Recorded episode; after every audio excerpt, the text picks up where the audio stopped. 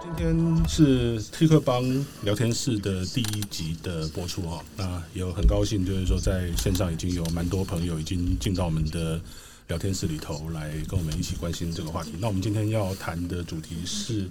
呃，会从 Line 这个大家每天都在使用的服务，然后因为最近它有一些相关的新闻，包括在日本有一些呃治安呃的一些 concern。然后呃，而且每天大家在用它的时候，可能也会常常发现说它有一些呃用起来有点可能不是让大家觉得非常呃用起来非常呃容易理解的部分，比如说呃在 Line 的搬搬家换手机的时候，常常有的时候会需要做很多的一些呃步骤，你才能够把对话从这只手机搬到那只手机去。那呃基本上我们今天会请到两位呃。跟网络架构、跟云端呃都呃非常熟悉的专家，然后来谈这个话题。那呃好，我们呃这个节目基本上是 T 客帮聊天室哦。那我大概先花一点时间来介绍一下这个节目的定位啊。这个这个节目基本上它是要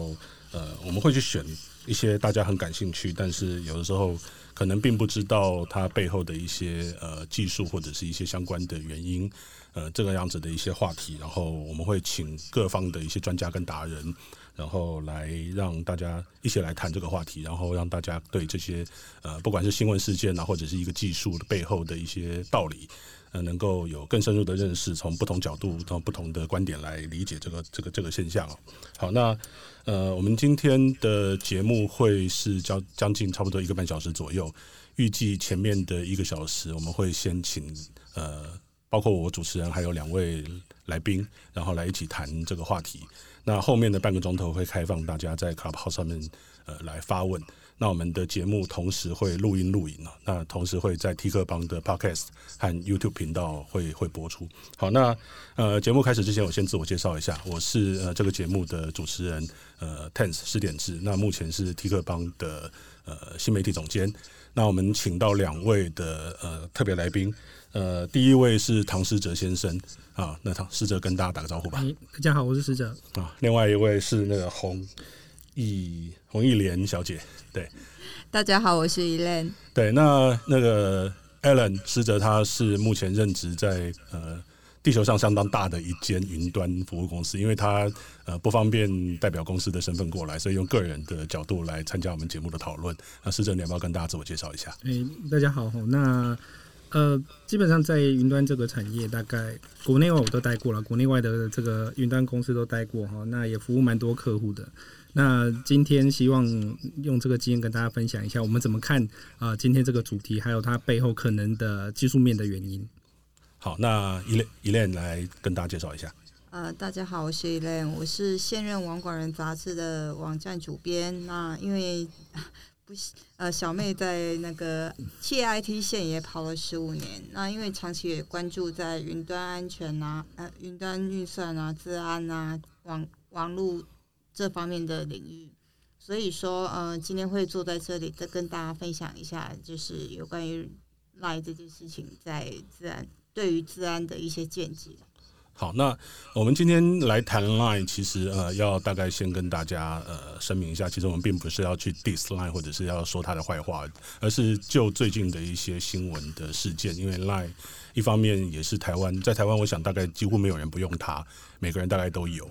那不不只是个人，然后有很多的公司行号、政府单位。那也都高度的依赖啊 Line 来运作。那我们其实常常开玩笑说，如果哪一天 Line 真的在台湾，呃，如果它的服务出现了一些状况故障的话，不不不只是大部分的人，可能包括我们政府单位，包括我们很多公司行号，可能都会面临到一个运作上的障碍了。那这个当然就是一个玩笑话，但是它也是一个现在呃发生在台湾社会的一个现实哈。那另外就是说，在三月初的时候，其实，在呃奈在日本的分公司，呃，它有一系列的一些呃新闻事件。那主要是呃，这个新闻事件基本上有两个层层面，一个层面是呃，Line 它就是被发现说它的呃，在他们在中国请了一些工程师来负责一些呃系统管理方面的工作。那这些工程师他有权限可以看得到 Line 的日本的用户。的对话跟在上面传送的各种的图片的一些讯息哦。那这件事情其实在日本引发了相当大的一个争议。那后来在这个争议延烧之后，后来又被发现说，LINE 他把一些呃用户的相关的资料，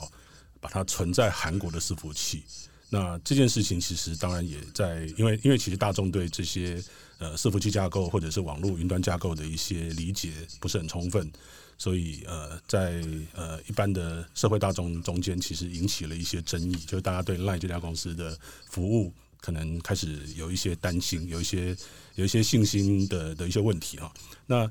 呃。所以 Lie 的社长在后来就大概三月底的时候开了一个记者会来澄清这件事情，然后把 Lie 当然他他用的，其实在日本的媒体用的是“谢罪”这两个字嘛。那我们待会可能可以稍微谈一下，就是说到底他们在记者会上面到底讲了哪些事情，然后 LINE 在这个治安方面的一些日本方面出的一些治安的一些问题，它到底是怎么样的回事？因为我们这边现场有两位专家，可以从呃比较专业的角度来分析。那当然我们都不是 LINE 出来的，我们也不太，我们也并不确实知道说 LINE 里面的系统架构到底是怎么样。但是我们可以从一个比较呃一般的角度，或者是从一个专专业呃。云端架构的一个角度，然后来试图来呃推测，或者是去呃理解呃为什么它会有这样的一些呃状况出现。那这些状况其实它到底是不是真的我们需要担心的事情？那另外就是说，再回到我们一般的用户的身上，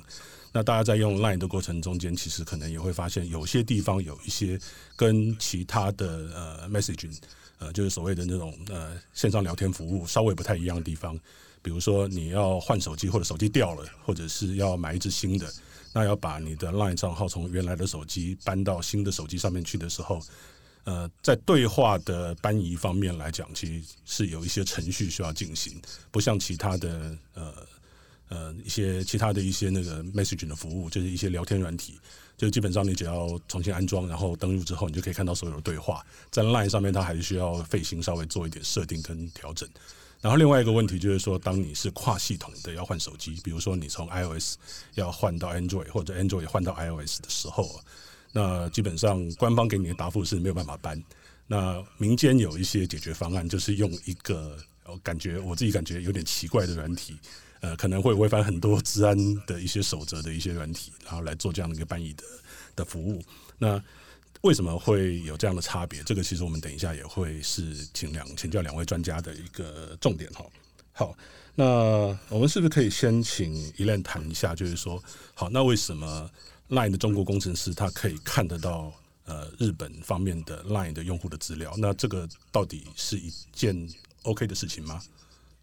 嗯，我是这样觉得啊。LINE 这次之所以会有这个被认为有资安疑虑的。这个这个议题产生，嗯，主要呃就是在如果大啊如果大家有看那个人日本官方的那个说法的话，它主主要是因为 LINE 福冈分公司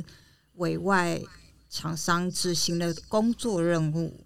然后那个工作任务是由某日本集团在中国分公司的工作工程师所操作的。那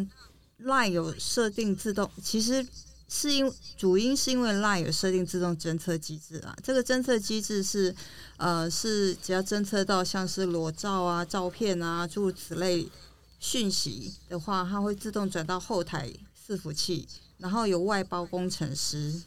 用人工的方式审查，决定是不是要删除这笔资料。那当有甚至于当有使用者通报说，哦、可能被人。被人骚扰啊，或者是诈骗之类的的事件的时候，那个外包工程师也要透过监看那个未经加密的文文字啊、图片啊、影片这些讯息，才能够决定是不是要对对举报者的账户做停权。这个都是一个就是工作的正当执行。所以，但是这个外包公司的业务公哎。这个外包业务的公司其实是位于中国，是这件事情才引发治安疑虑的讨论。对，所以意思就是说，某种程度上面，像我自己过去服务过的某一家大的网站，其实它也有相当多的一些这一类所谓的内容的审查的一些工作。它是把它外包到国外去。那有有有一些外包在国内的呃公司来做，那也有一些外包到国外去。其实这个就我们呃一个待过大型的社群平台或者是这一类的内容平台的经验来看，这个好像是一个还蛮正常的的的现象，是不是？对，其实你可以想象说，嗯、呃，Line 大家都用赖群组嘛，然后呃，大家都用 Line 在做通讯的时候，你呃可以想象每天一呃，它官方的数据我记得是每天要处理一万笔以上的数据，那也就是说每每一个工程师每天要处理大概十八万笔的案例。其实这么多案例当中，它不可能由一大群的工程师来做，一定会委外。所以呃，但是 LINE 公司其实发布声明中也有说啦，这件事情并没有遭受任何未经授权的浏览，也没有泄露用户的资料。这个就是外包工程师在执行日常工作的任务而已。但是或许有人会问啊，软体工程师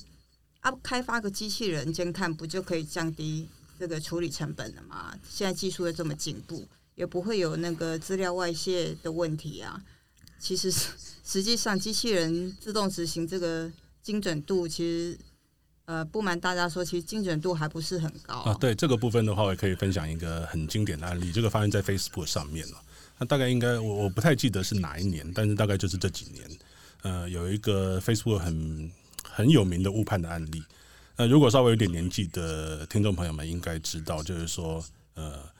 有一张非常经典的越战照片。那这个越战的照片，她是一个小女孩在，因为美军在她的村庄投燃烧弹，然后她她的村子被烧掉了，然后她全身的衣服也都被烧掉。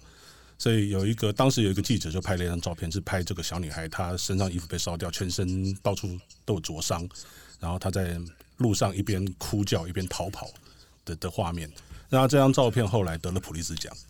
对，那但是。呃，有一个北欧的某一个媒体的主编呢，他不晓得是我，我有点忘记是什么样的呃场合底下，他贴了一张照片，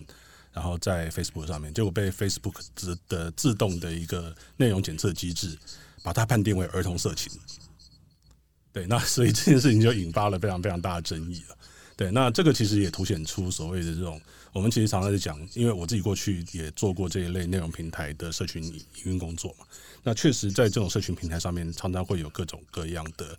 呃不当的内容，那会被一些奇怪的用户把它贴上来，包括赌博啦、色情啦，然后或者说是一些自残啦，然后仇恨言论啦、歧视啦等等的这些符不符合呃平台的使用条款的这些这些这些东西，那平台就是一样米养百样人，什么样的用户都有，所以平台必须要有一个方式去处理这种不当言论或者是一些不当的一些内容。然后通常会用一个程式在前面，不管是机器人也好了，AI 也好了，去把它挡掉。但是在挡掉的过程中间，其实因为因为程式是人写的吧，人写的程式就是会有错，对，所以常常会有像我们刚刚所讲那个 Facebook 那一类误判的这种这种这种 case 啊，就是把一个得过普利兹奖的照片，把它误判成是儿童色情了。对，那这个其实对对于平台来讲，这个就是一个他们必须要去学习、必须要去改进的的部分。那在这一类的。呃，因为刚刚也一链也提到，就是说平台要处理的这一类的讯息量非常非常大，大家可以想象一下，我们再以 Facebook 为例好了，Facebook 一天的 DAU 就是每天的使用者有十八亿人，这十八亿人每天如果一个人只要上传一张照片，对，那对 Facebook 来讲就是有十八亿张照片，那十八亿张照片你要怎么样审？你基本上是没有办法审的，没有办法靠人工来审的，所以一定会有一道程程式在前面挡。那挡完了之后，可能会有一些比较严重的，或者是不难以判断，他需要后送，后送到后方的真人审查员，然后他们再去做这一类审查。所以刚刚一链讲到的是这样的一个情形啊，就是说 Line 它因为也是一个非常 popular、非常非常多人使用的一个平台，那每天大家在上面会分享各种正常的、不正常的内容，所以。呃，在我相信，在台湾，然后在日本或者在其他地方的这一类的，不只是 Line，所有的这一类的 UGC 的服务或者是社群的服务，它都需要有这样的一个内容审查机制。好，这个跟大家解释一下。好，那我们接着继续再问一下，呃，师哲好了，对，那师哲你怎么看所谓的这种呃资料外包，然后被那个外国工程师，尤其是中国那个非常一个非常敏感的一个国家。对，那你怎么看这件事情？呃，原则上这个同意前面两位的说法了，外包这件事情并不是呃本身并没有错。那实际上，不管是刚刚提到的这个通讯软体或是社群网站，外包这件事情很正常。那刚刚提到这个很大型的，大家都有在用这个社群网站，甚至外包审查人工审查员的数量非常非常多，就是因为这一种的用 AI 也好，然后可能比较流行用 AI 这个去做判别，有相当大的困难。好，但刚刚大家都举了几个例子，还有一些呃，我们实际呃处理过，也可以给大家参考。有一些新的迷因太新了，这种新的迷因对 AI 来讲，因为 AI 是需要有大量资料去训练。那今天假设有个新的迷因出现了，这个在 AI 的训练资料库里面其实没有这个东西，它无法判断。那可能这个迷因是只有这两天，因为什么？啊，例如说前一阵子的大排长龙，哦，前一阵子那。那几天里面，可能在 AI 资料库里面并没有这样的记录。那你让 AI 来审查这个，它没有办法判断这是什么样的内容，所以这个一定要人来处理。那说，诶、这把这个加到 AI 的资料库，让它呃训练，或者是未来预防这样子的事情，是不是可行的呢？那其实如果没有再提这件事，可能再过两天，他已经不记得大白长龙这件事情，因为它就是目前内容那种瞬间这个爆发，然后爆红之后，过两天它要瞬间消失的这种状况。那为了这些瞬间。而且不知道会不会重复的事情来做这 AI 训练，其实 AI 的这个投资是蛮多，不管是人力、物力、设备啊、资料等等。那在商业上的考量，或许就不一定会采用这样的方式，而干脆外包到呃叫人类来判断。因为面对一些新的东西，人类还是有一些基本的准则，很快速就可以做一些处理。那在商业还有及时性的考量，外包给真人其实是还蛮呃合情合理的。那呃，刚刚大家还有提到一个关键就是。既然外包给人，那哪边的人工比较便宜？那哪边的人工又是比较有一些基本的呃素养，可以来做这件事情？那大陆或是讲中国，已经是大家可能是比较习以为常的一个环境。那不说别的，他们的人工可能相对就比较低。那这个是我觉得这个在呃一般的这个流程流程工作中，哦，特别是外包，很有可能。呃，在这样的前面这些提到考量状况下，所以外包给中国的工程师。那今天爆出这样的事事情，如果最后还是要用真人来处理的话，大家呃，可能这些公司不会再外包给中国，那外包给其他国家的话，大家会比较安心吗？这个是另外一个可以讨论的问题。啊，对，确实是这个样子。就是说，因为呃，在日本方面，针对日本的 LINE 的社长出泽刚先生，他的记者会里面，其实有我看到有一些日本媒体的相关的评论啊，其实就是讲说，呃，包括像中国工程师可以看到 LINE 用户的资料，然后像资料存在韩国，那刚好中国跟韩国这两个国家跟日本之间的关系都比较紧张，所以这件事情就显得特别的敏感。对，那我们接下来可以就再聊一下，就是说，诶，那把资料存在外国的伺服器这件事情，好像也是一个云端服务的常态啊。比如说，像大家在用各种各样服务，比如说你在用 Google 的 Google Drive，或者是或者是你在用 Facebook 的的一些，当然，或者说你在看 Netflix 的一些一些影片啦等等的这些国际型的这一类的网络服务，那大概我们其实都不太知道说它真正的资料会存在哪里。然后，但事实上，我想，比如说像 Google 跟 Facebook 可能在台湾有 data center，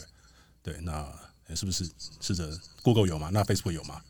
那这其实应该问 Facebook，我不能帮他回答。OK OK，好。那总而言之，就是说有一些大公司可能他在台湾有建资料中心，所以我们有一部分的资料可能是放在国内的，但是可能还是有一大部分的资料其实是放在国外的伺服器，或者是必须要把它传送到国外的伺服器，用程式来处理之后，再把我们想要的一些结果吐回来。对，所以这一类的资料，它在国际的网络上面这样的旅行。跑来跑去，其实应该听起来应该是一个常态。那为什么这件事情在日本，就是其实韩国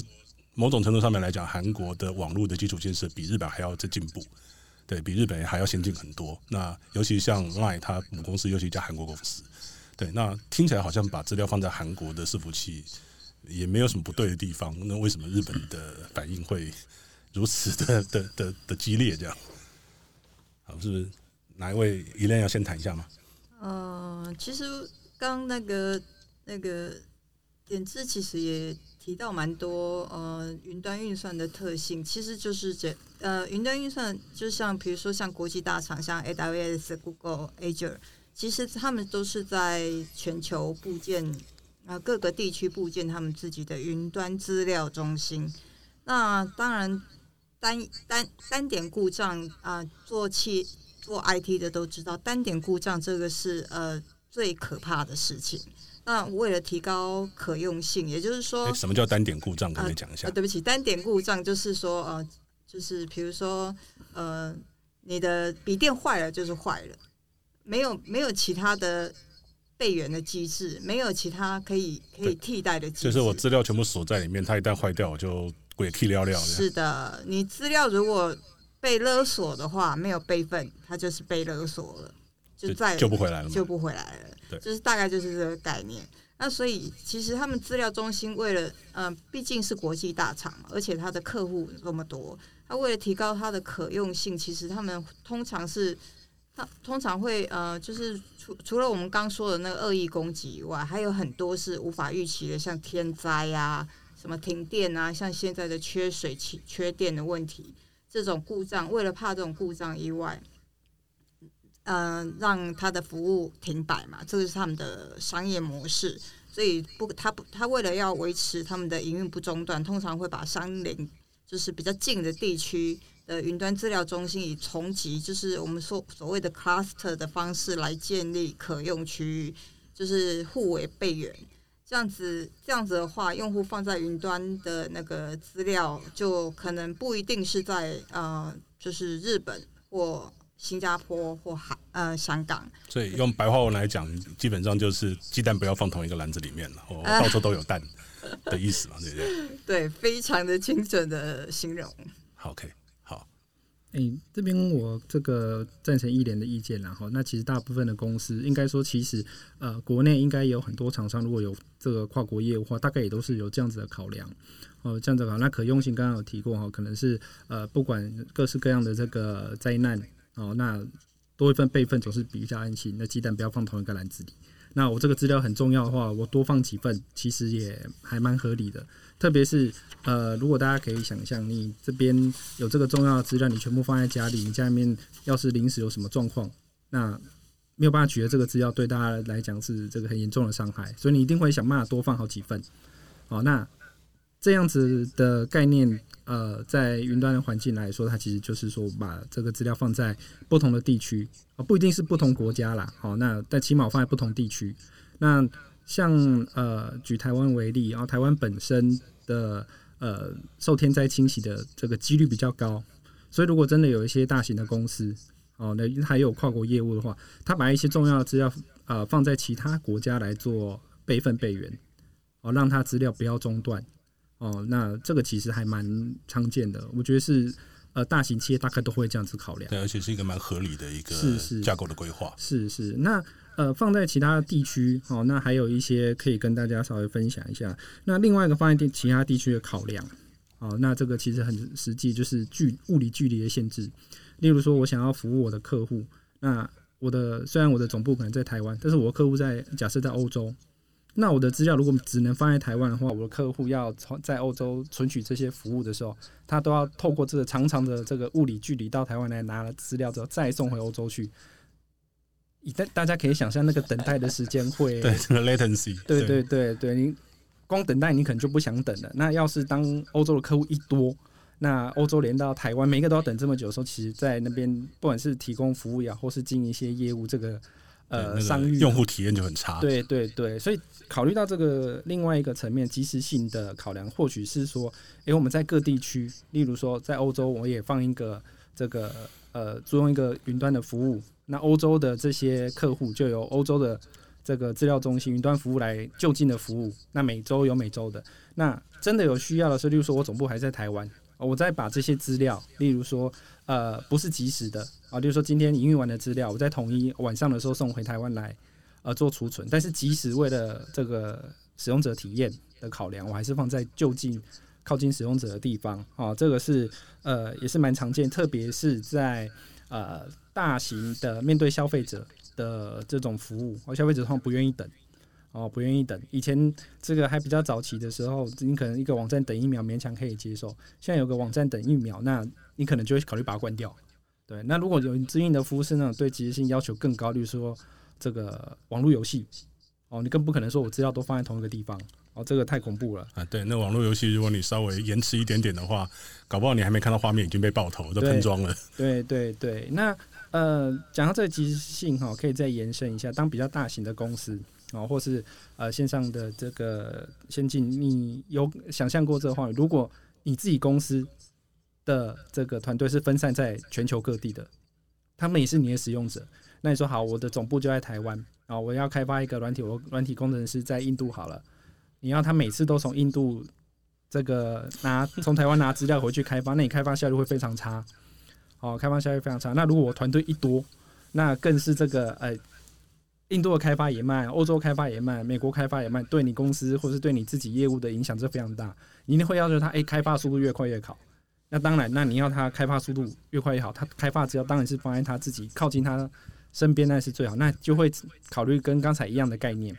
哦，我把他需要的东西放在靠近他的地方。哦，有需要集中的时候再集中。哦，那这个其实，在蛮多的呃大型企业里面，呃，大家刚开始可能不会想到这件事情，特别是如果是呃 to business to B 的这种服务，我的客户数没这么多，所以客户可能对这种的及时性要求没那么高。但是你想要的这个开发一些新服务啊，或是一些你的团队开始跨国的时候，就会遇到这个问题。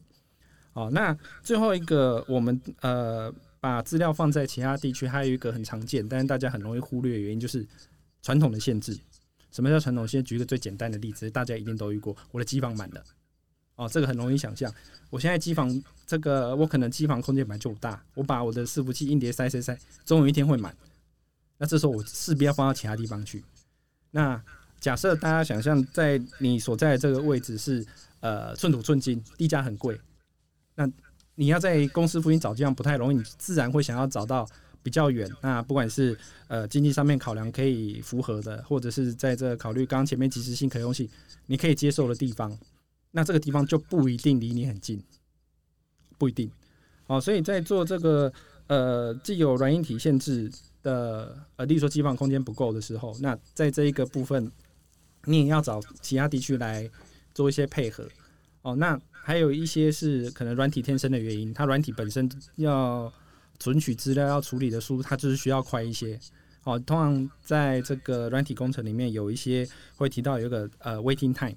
就是我在这个程式执行下去之后，我会设一个等待期间。好，这个时间，例如说我设十秒，十秒之内我没有得到回应，我就认为这个前一个程式已经失效，我要重新执行一次。那如果在这个距离比较远的状况下，那我设了十秒，可能他还没有回复，那我就要考虑是不是要设到十秒以内，或者是我把等待时间拉长。那在这个软体上面的限制，也有可能是在考虑使用其他地区的这些呃云端服务的时候，是一个必须要列入考量的部分。那综合前面这些讨论，那在选用其他地区啊，甚至是国家的呃机房或云端服务的时候。如何去做最呃，先从技术面来说，在硬体跟软体上面可行。那接下来要考虑到经济层面，好，那甚至是考虑治安层面等等，它其实都是一个蛮呃蛮专业的一种考量。那所以蛮多的客户或者是现在的呃新创团队也好，大企业也好，他们的考量就是，哎、那既然现在世界上已经有一些比较大型又跨国的云端服务，我干脆就直接租他们的，因为他们有一些。呃，可能比自己机房还要好的一些，不管是治安啦、硬体啦，或是维运，甚至有一些基本的监控机制，都比我们自己做还要好的时候，这个我们就外包给他就好了。对，那这个时候自然要考虑的就会是说，诶，那我要使用这些服务的时候，他在我所在的地区可能没有资料中心。那我使用这样的资料中心的时候，对我自己本身的前面这些因素考量起来，是不是真的有利？那我想在这个部分来讲，纯从技术面考量的话，大家在呃做这些判断的时候，相信这些云端服务业者一定有他的，不管是这个因为规模经济，或是这个呃他的资本比较大，可以做一些自己做不到的事情，所以真的大家很放心包给他。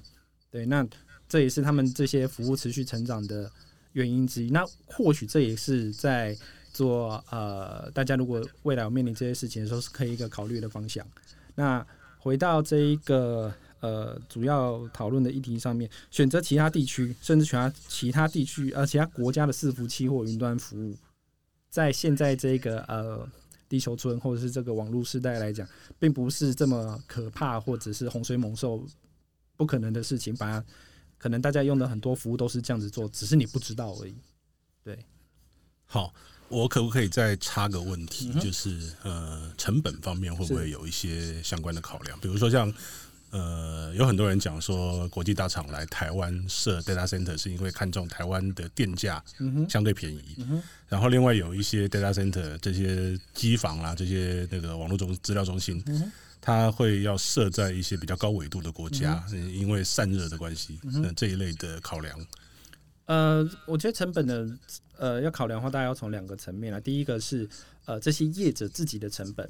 那另外一个成本是说使用者来使用这些呃云端服务厂商他要付的钱。那我们大部分都是使用者啦，所以从使用者的角度考量，呃我们在服务台湾客户的时候，最常听到的一件事是哈，你我跟你租这一个虚拟机器，我看不到摸不到，我也不知道它放在哪边，然后一个月还要付好几千块。那我这个今年累月下来，如果用个两年。这个价钱够我去灿坤买一台机器来处理，那我去灿坤买就好了。对，这个我们这非常常听到这种事情。那呃，其实在这一个呃考量的层面哈，我们呃跟客户讨论的时候，大家我们会提一个概念叫做呃总总持有成本。例如说，我现在需要这一台呃伺服器帮我跑一些程式，那我是不是在灿坤买一台电脑就可以解决？诶，或许是，但是呢，你跑了这个城市，那当这个城市开始流行的时候，你需不需要考虑治安？诶，需要。那如果你是放在家，那你为了被攻，呃，为了防御攻击，会不会需要买防火墙？诶，会。那防火墙算不算你提供这个服务的成本？诶，算。好，那我当我这个服务人数越来越多，我也加了防火墙了。诶，我对外的频宽不够了，我频宽要不要加？要。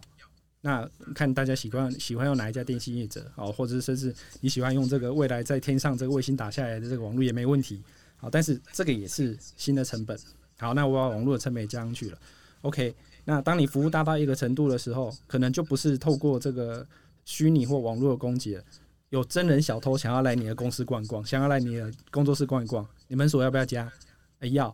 哎、搞不好这个门锁还不够，我还要请人来雇，还要去装监视器。好，装了这些之后，那我的伺服器越来越多了，要不要电？要不要这个冷却？那要不要定期维修？那我的备品要放哪里啊？放备品的空间呢？那多久要换一次备品啊？我没有办法处理，我是不是要请代理商，请这些协力厂商来定期维护？这些全部都是包含你为了提供这个服务的成本。那所以大家我们在跟客户提的时候，如果把这些服务全部考量进来，我还有一个在台湾可能呃很常提呃很常提到，刚刚有提过，你的机房的地价可能很贵，特别是如果你在一些比较都市型的。这些六都的时候，你这个房间，你这个这块地的钱，可能比你这整个机房加起来都还要多。你愿不愿意把这个地拿来盖机房，还是你要拿来做其他的服务？哦，这种全部加起来之后，其实算下来的钱会就不止你那一台呃设备的钱，不止那一台电脑的钱。那这种全部算进来之后，其实长期算下来来看，呃，会有一些你原来看不到的隐藏成本在里面。对，那这个是使用者要付出的成本。如果你要自己建跟租用这个呃云端服务，那云端服务的业者，他们考量的呃成本，电价当然是一个哦，电价当然是。另外还有考量一个是呃，当我要决定在这个地方建资料中心，好，不管是呃治安的因素啦，或是即时性的因素，技术上的考量等等，我会看说这边的使潜在使用者大概有多少。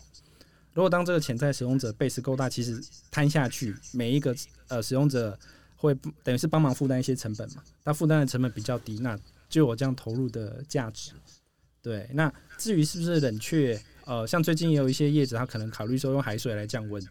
哦，或是现在高纬度用这个自然的天气来降温，或是考虑一些新的发电方式来处理呃这样的应用。那呃，当然在电力或是冷却上面的成本是一个长期投资哦，那的确是可以考量的。那不过。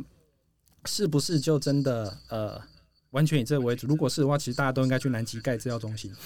对，因为它够冷。对，但是南极没有电。对对，另外另外还有一个就是南极离你的使用者可能很遥远，太远了，太远了。对对，所以这个整个的成本考量其实是蛮呃复杂。那在我们自己的我任职的单位里面，其实在就这个问题也有非常非常多的讨论。那甚至还有一些非技术性的呃考量啊。那呃，在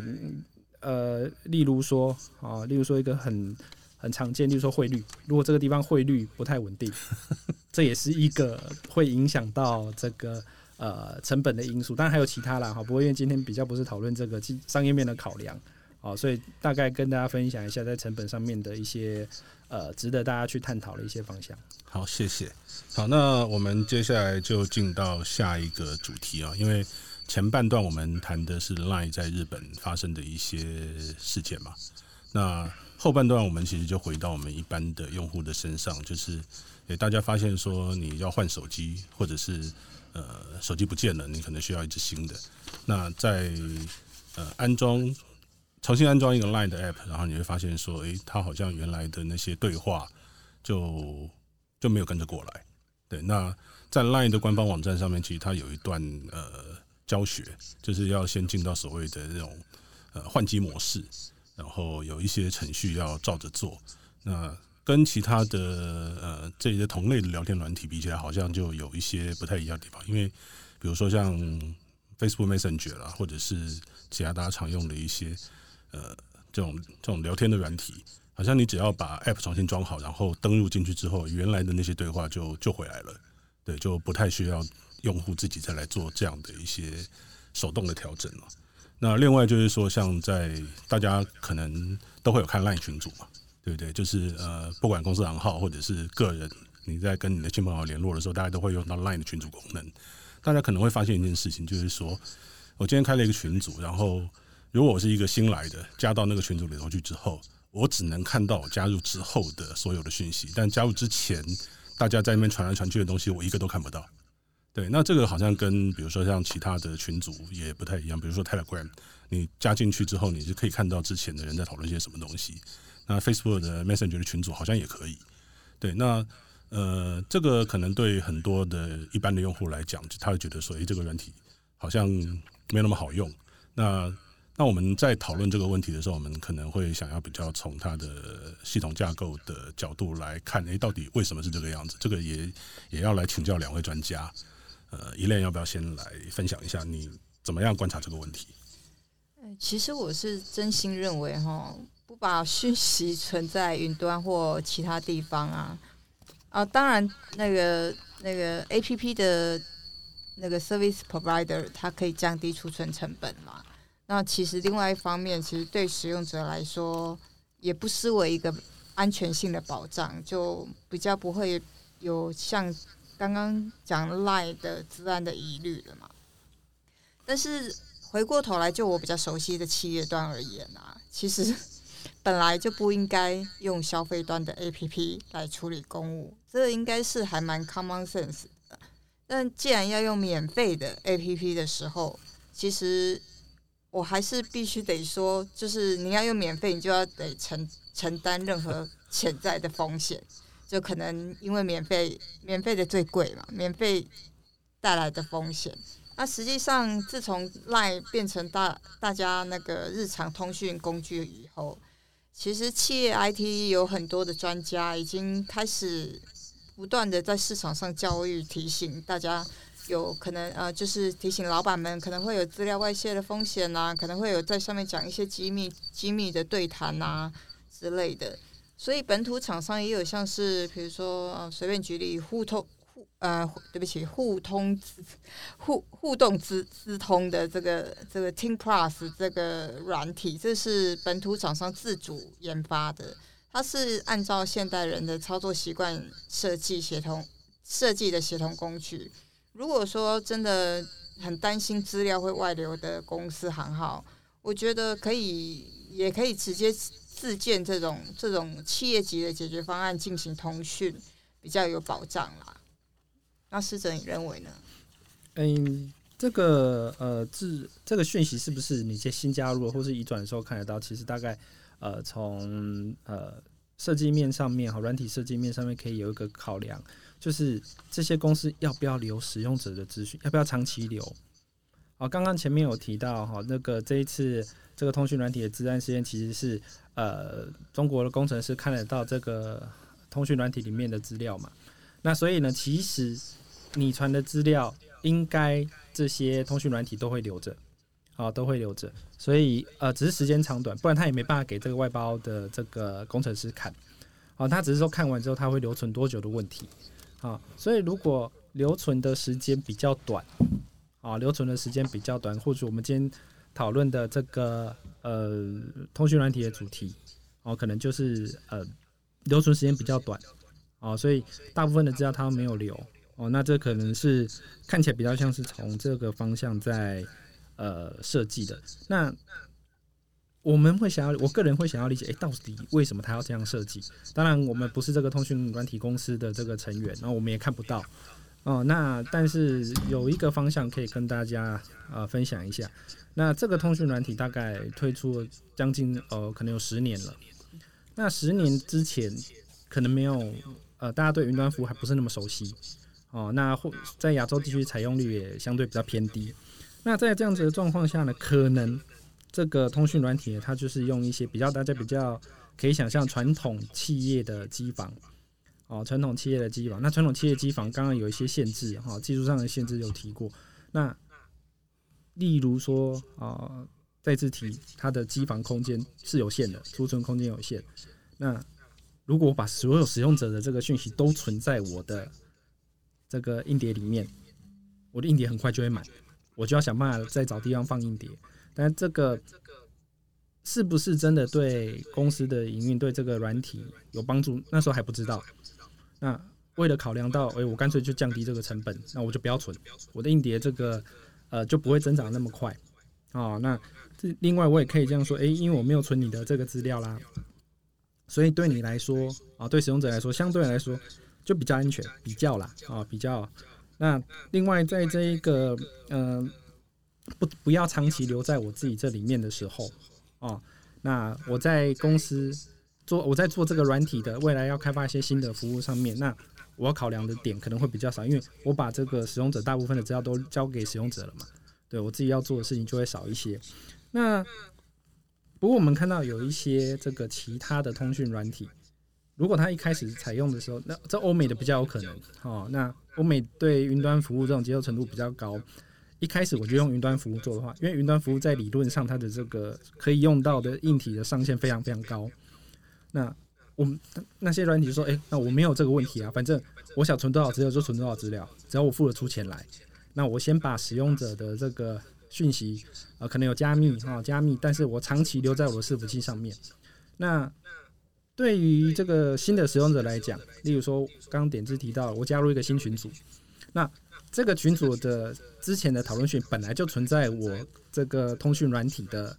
呃储存环境。那新的使用者进来，我我把这些以前的讯息传给这个新的使用者，嗯，相对来说非常容易，没有什么问题。但是我们今天讨论到主要的这个通讯软，如果没有做这件事情，其实他没有留这样，没有长期留这样的资料的话，新的使用者进来的，他本来就没有留这样的资料，他也没办法传给下一个使用者。那这个是呃。不是说谁对谁错的问题，而是说当初的考量哦，可能在技术面或是商业面的考量哈，本来就有这样子的限制。那另外，呃，当初在考虑这种是不是要长期留存使用者讯息的时候，还有一个是可能比较呃没有考虑到，就是说，诶，对于新的使用者进来，他看到之前的讯息对他的这个使用者体验有没有帮助？哦，这是一个考虑。哦，在目前我们现在看起来可能有帮助。啊、哦，可能有帮助。那但是因为当初的呃设计就不是这样设计，现在要改的话，要动到这个呃软硬体的架构太庞大。哦，我们可能叫做这个叫技术债或科技债。哦，要处理这个问题实在太复杂。那既然如果大家呃对这个的抱怨声浪还不太大，那我们干脆就维持现在的方式持续运作。哦，也是有可能。但是现在呃要改的话，呃我相信啊，如果换到今天开始，大家想要做这样子的。呃，软体的时候，或许大家就会可能，那我干脆就直接用云端服务。对，那这个时候做的决策可能会完全不一样。因为今天在今天，大家可能都知道，我把这些使用者的对话记录留下来，我可以做很多事情。我做数位行销，我做 AI 分析，我做使用者的这个轮廓推断，我要精精准些要推荐他什么东西，我有这些资讯，这个非常容易掌握。哦，那刚才我们有提到一些这大型的社群网站就在做这种事情，所以大家这对它是又爱又恨。对，那做这样子的选择，从商业面的考量，哦、刚才提过嘛，如果使用云端服务，可能技术上的一些限制解除之后，那变成是商业面的考量多一些的时候，或许这个通讯软体做出来的角色就会不一样。对，那这个就是时空背景跟技术上面对这个应用对服务发展的一些考量。好，哎，我自己在过去曾经听过一个说法，就是呃，那个当初 Line 在日本推出的时候，它的背景是日本刚发生三一一大地震，然后那个时候的呃，开发日本的 Line 的这个。一些工程师呢，他们想说，希望能够用很快的时间能够兜出一个服务来，然后让就是失散在各地的一些呃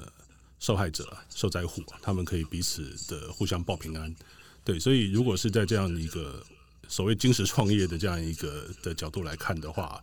他去选择一个不去存用户的讯息的这样的一个架构，确实在一开始的时候是能够很快的呃去把一个服务。兜出来，然后不太需要去考虑，呃，要存这么多资料的各种各样的服务，比如说他可能需要自建机房，或者是他可能需要用到当时还不成熟的这些云端服务，所以他选择了这样的一个架构。那这种架构基本上，我觉得，呃，这样的一个呃，在系统上面的选择。它其实坦白讲没有什么对错的问题啦，就是我想要这样选，于是我会有这样的一个好处，我可能很快可以把服务推出来，但是后续就会面临到像我们刚刚所讲到的，就是你要去找过去讯息很困难，然后你要搬家很困难，这个样子的一些呃代价，对，我们只能说它是一个代价，所以当然对使用者来讲可能比较不容易去理解，呃，为什么会这个样子？但是我觉得今天听到两位的专家的分析之后，我觉得我们应该会对于。为什么 Line 做了这样一个选择，然后于是它造成这个样子的一个结果，那会有比较清晰的认识。好，那呃，我们接下来可以再来聊一下，就是说，那呃，因为很多人在讲，就是说我们企业跟政府用 Line 用的非常非常多哈，对，那呃，个人其实也不见得没有其他的选择了。就是说，像我自己记得说，刚开始其实台湾一开始在流行这一类的手机上的通讯软体的时候，一开始最流行的是 WhatsApp，我们那时候大家都把它叫做 APP，对，那它几乎所有变变成一个那个所有的那个 App 的代名词啊，对，那后来突然一夕之间，大家都不用 WhatsApp 了，然后全部都跑去用 Line，这个其实是一个很有趣的一个典范转移哦，那。有很多人讲说，可能是因为 Line 的界面对台湾人来讲是比较容易理解的，然后再来就是说它有很可爱的贴图，对，那这件事情就是很合亚洲人的胃口。但是某种程度上面来讲，我们看 Line 它在全世界的一个推广，好像也只有在日本、在印尼，然后在台湾，在一些东南亚国家是比较使用者比较多的。那它要向北美市场去推，那它甚至在那个它的母公司韩国。所在的韩国也也没也不是第一名的通讯软体了，对，那这个东西其实我觉得是一个很有趣的一个商业竞合的一个现象哈，对，那那在台湾其实大家如此的依赖 Line，那包括很多的公司行号、很多的政府单位，呃，都不能没有 Line 的运作，那包括对用户的一些政令宣导啦，然后或者是公司行号拿来作为，不管是对一般的用户的行销工具，那或者是。当做公司内部的工作群组的讨论，那这个使用依赖的程度非常非常高。对，那这个这个部分的话，呃，可能两位也可以再提供一些您的看法。好，我 Elaine 先说好了。好，我个人是认为说，其实要说呃花仔也不的话，我。我我个人还比较认为是 Line 取代了过去的 MSN，或许是因为我过去在呃企就是企业资讯部门也担任过工程师吧，因为当时就是十五年前我们在呃 Line 那时候还没出来的时候，还还应该是说还没有 Line 的时代下，我们其实 MSN 大家应该都都都用过，就桌机的时代的 Line。啊，桌机时代的时候，我们是用 MSN 作为对内对外的沟通。那其实就是就是像我刚讲的，就是免费的免费的因为免费的关系，然后再加上因为大大家都有 Hotmail 的账号，当时，然后更重要的其实是刚编辑有提到一点，就是全中国化的操作界面，然后很容易上手。这个对于年纪大的长官来说很重要，因为他们其实很容易就会操作，所以大家呃，就 MSN 的普遍程度也也变成我们主主要的交通工具、沟通工具。Online 的崛起，其实我觉得也刚好就是符合这个要件嘛。然后再加上二零零零八年智慧手机快快速崛起的当下，MSN 又没有追上这股浪潮，大家才会转向 LINE。但是以企业端应用来看啊，其实我们呃在二十年前吧，就有一个整合通讯领域。这个技术其实可以选用，现在也有一些，现在也转向提供云端服务，以云端服务的方式来提供，然后不用自建部部署，就可以让员工用那个企业级的专属的系统开会啊，用文字通讯啊，拨打电话，分享档案都可以。其实每一个。我还是得讲，每一个 APP 它在推出的或设计的时候都有自己的定位。我建议呀，建议大家可以依据自己可以承受的风险等级，不论是个人或者是企业，来选用合适的工具，这样可能会比较贴近我们我们的期待。师者，你认为呢？呃，好，好，这个刚刚有提到哈，这个通讯软体可能用可爱的贴图。那其实刚刚也一直提到一个大型的这个。呃，社群网站，哦，那它其实，在台湾爆红的时候，是因为它有这个可以去种菜抢菜的游戏，哦，最早，那媒体一报，大家就全部冲上去了。你说开心农场啊？啊，对，像这样子的这个呃服务，对，所以这一个呃新的服务，我觉得是会一直在推出的，啊、哦，一直推出。那呃，每一个新的服务。在推出的时候都有，就像一连说的，他有它自己的定位，它有它自己擅长的地方。但是呃，比较从我们角度看，比较希望大家注意的会是说，呃，在你成你今日的成功，可能是你明日失败的原因。对，所以他在呃，今天我们可能想说，诶，这个可爱贴图大家都觉得很好用，而，现在新的这个 APP 出来之后，大家每一个都有可爱贴图。哦，你没有可爱贴图，你可能还不会用。那如果你还是一直靠这个可爱贴图来维持你的这个地位，那可能有一天有新的服务，像我们现在用的这个 Clubhouse，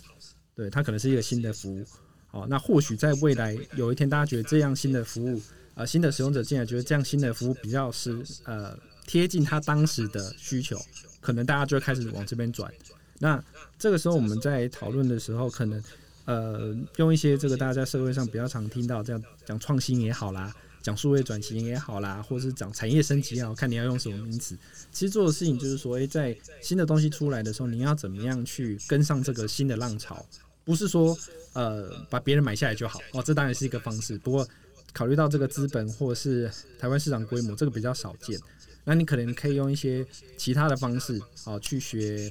呃。我讲抄袭啊，有些时候这个比较难听的话，讲抄袭这个别人的功去学习这样的功能，那呃，让你自己起码在这一个竞争者当中哦，不要被这个新的呃功能推出了，人家都有你没有，那很有可能你就会变成被淘汰的那一个。那这个时候你在看这件事情的时候，还有一个要跟呃大家简单分享一下呢，就是在谈这件事情的时候，有些。刚我们前面提到的软硬体的既有限制，或是自然的一些考量，让你不愿意，或者是不啊、没有办法去做一些新的这种的功能的加入。例如说，呃，有一阵子啊，我忘记是哪一个软体开始，可以在软体里面打这个 VoIP 的网络电话。哦，所以那一阵子之后，第一个软体推出之后，其他的软体很快就跟上了，就可以开始打这个。网络电话现在大家大部分都打网络电话，比较少打一般电话。如果当初你的这一个呃软体没有加入这个功能，或者是你的技术的限制没有办法加入这个功能的时候，大家打网络电话开始打成习惯的时候，就不会考虑到你。就算你之前的贴图再可爱，今天大家打网络电话就是没有考虑到你的时候，你就有可能从大家的这个呃手机屏幕上面消失。对，那这个就是一个呃比较呃你没有追上，没有创新，没有转型，没有。这个升级，很有可能就会遇到一个麻烦。那刚刚一连还有提到说，诶、如果真的是需要考虑自安，那呃，台湾有很多好的软体，全球有很多好的软体，自安都做得很不错。哦，那不过对于大家来说，要学习这样的软体，或是要另外去建置这个使用者习惯，大家都习惯现在用这个最红的、最有名的这个软体嘛，可能一时之间没办法改。对，那我们或许可以找到一个，不一定是取代它啦，有点像说一个互相互补的方案。那互补方案搞不好，大家用习惯的 email 是一个很不错的考量。就是我平常谈的时候，呃，一些比较需要快速回应的一些比较简短的指示，或是一些讨论，可以在这个通讯软体上面进行。但是最后要做成一个最后的决策，哦，要让公告给大家知道的时候，可能大家还是比较习惯用 email。那 email 本身的这个安全性可能也比较高，可能啦，哦，可能也比较高，因为前阵子有个很红的软体，它的这个 email server。对对对，会有一些状况哦，但是可能这个大家比较熟悉，接受度也高，或许就可以跟大家比较常用的这个通讯软体当做一个互补。但是这个是可能今天是这样的搭配，通讯软体配 email，那明天通讯软体还在不在？email 还在不在？这个很难讲。现在有 Slack，对对对，可能可以取代 email，可能。那今天我们有 Clubhouse，是不是可以再取代其他的通讯软体？这个呃，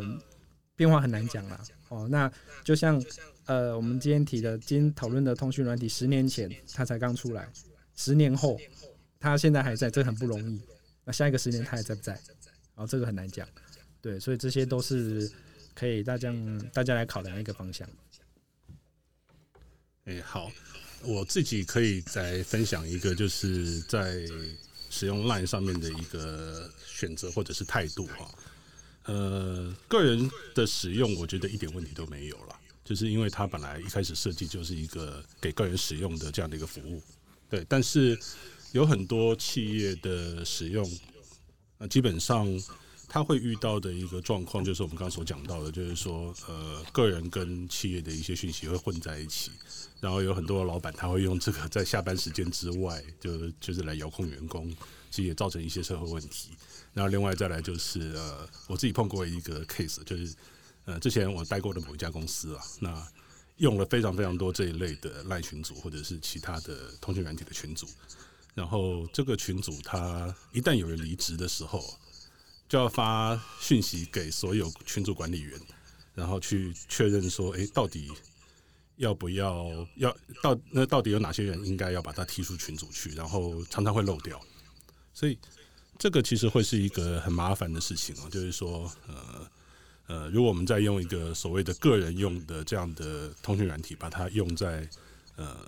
企业用的时候，其实有很多功能其实是不够的。对，那包括像刚才试着提到 Slack，其实蛮多新创公司都在用这个软体。那我自己其实也很喜欢用，也相当好用。那它用在企业呃工作群组里面的沟通，其实确实是非常非常好。对，那比这种。一般个人用的这种通讯软体，把它硬要用在企业或工作的用途上面来讲，确实是方便很多。所以这个部分的话，其实我真的是还蛮希望，就是呃，台湾的这些不管是企业主也好，公司行号也好，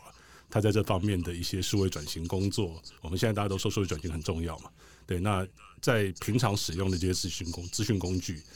大概也应该要把它区分成个人使用、私人的领域里面使用，跟企业用的不同的用途。那在不同的用途去用最好的工具，那我觉得这个会是一个比较好的选择。好，那我们今天呃的节目哈，那第一个阶段就是所谓呃专家讨论的部分到这边。那接下来我们大概还会有一些时间，那我们现在开始就开放给呃 Clubhouse 上面所有的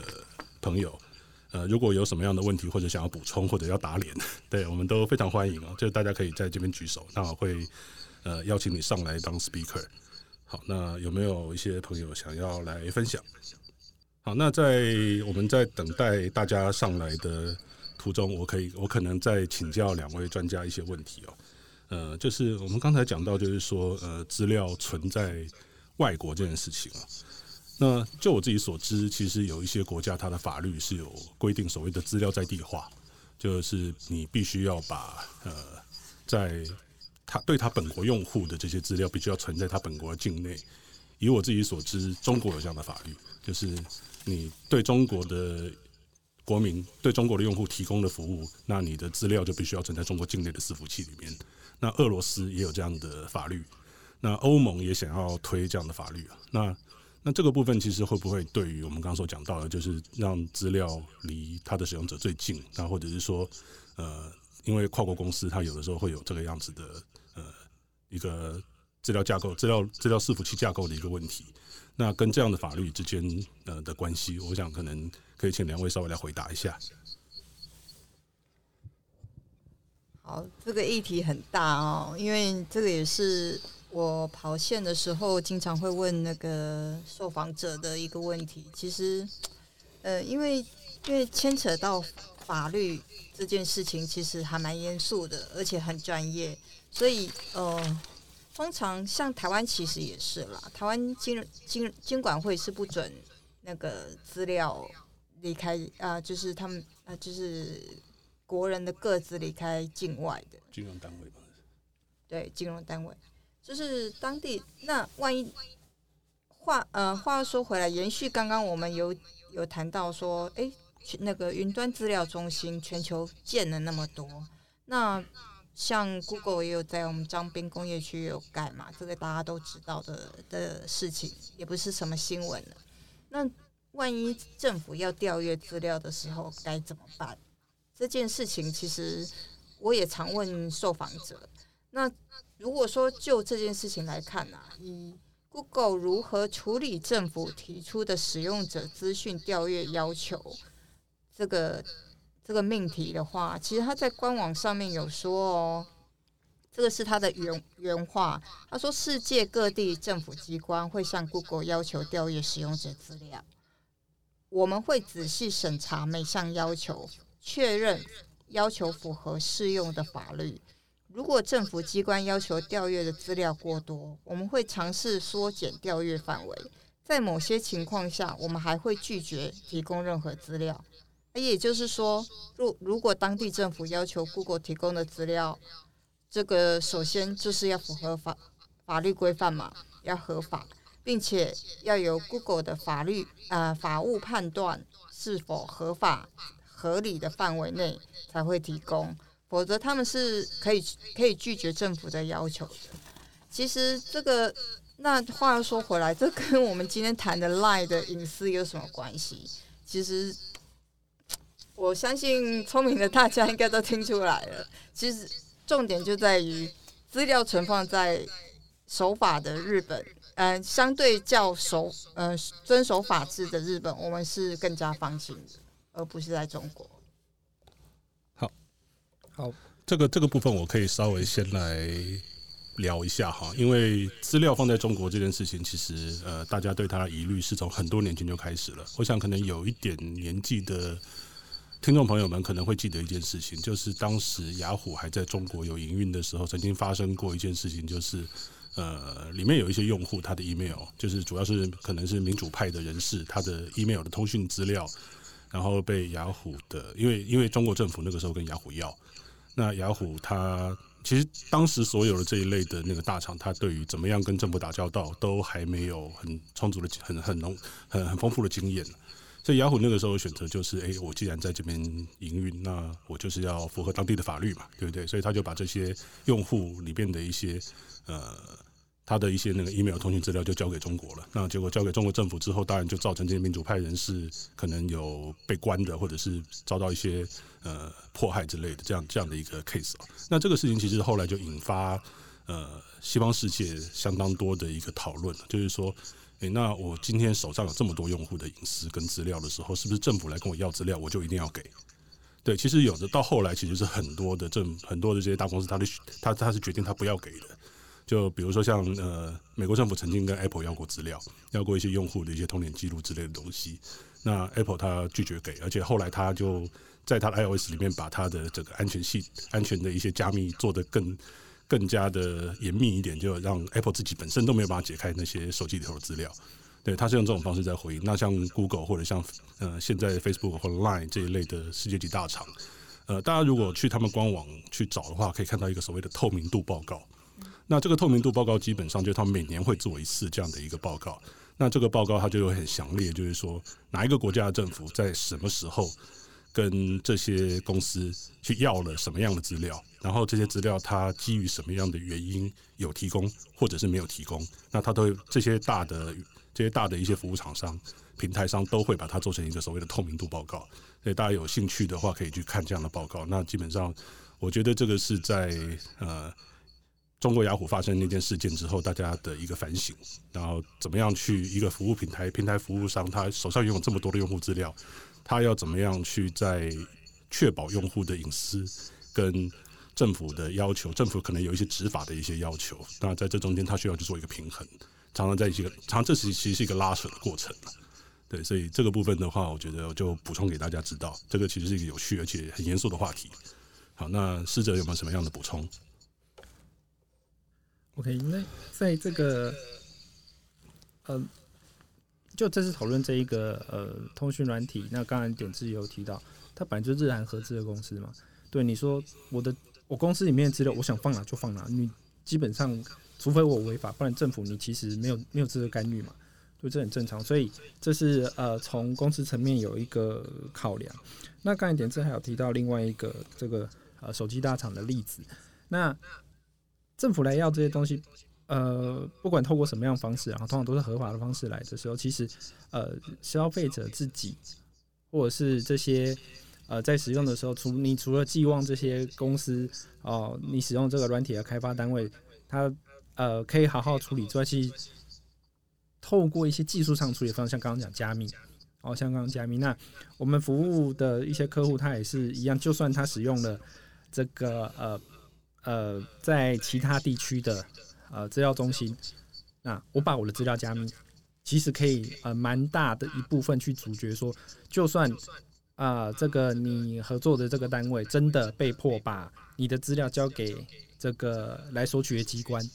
你机关能不能解开你自己的加密？等于是有两层加密哦。第一个是目前现在大家云端服务都会啊、大部分的云端服务都会说，哎、我有加密机制，你可以用。那你用了云端服务厂商提供的加密机制，你自己再加密一次，等于是有两层加密。对，那这个机关来索取说，就算他被强迫那个云端服务厂商帮你解开，云端服务厂也只能解开他自己，他没办法解开你的。对，那我们这个呃，在遇到的时候，当然也有一些单位的考量，就是说，哎，我怎么知道你会不会？就是他来说，哎，你云端服务厂商有这么多的运算能力，你会不会？我加密你在这个云端上面，就用你的这个。呃，硬体去把我这个呃金钥哦破解，把它解开。那呃，我还蛮蛮常遇到这样的问题的哈。不过这个时候就进入到另外一个讨论的的层面。你知道真的这么值钱吗？对你来说是，但是对其他的单位来讲是不是这么值钱？因为就算要去破解，要花很多的这个人力、物力、时间，是不是值得？那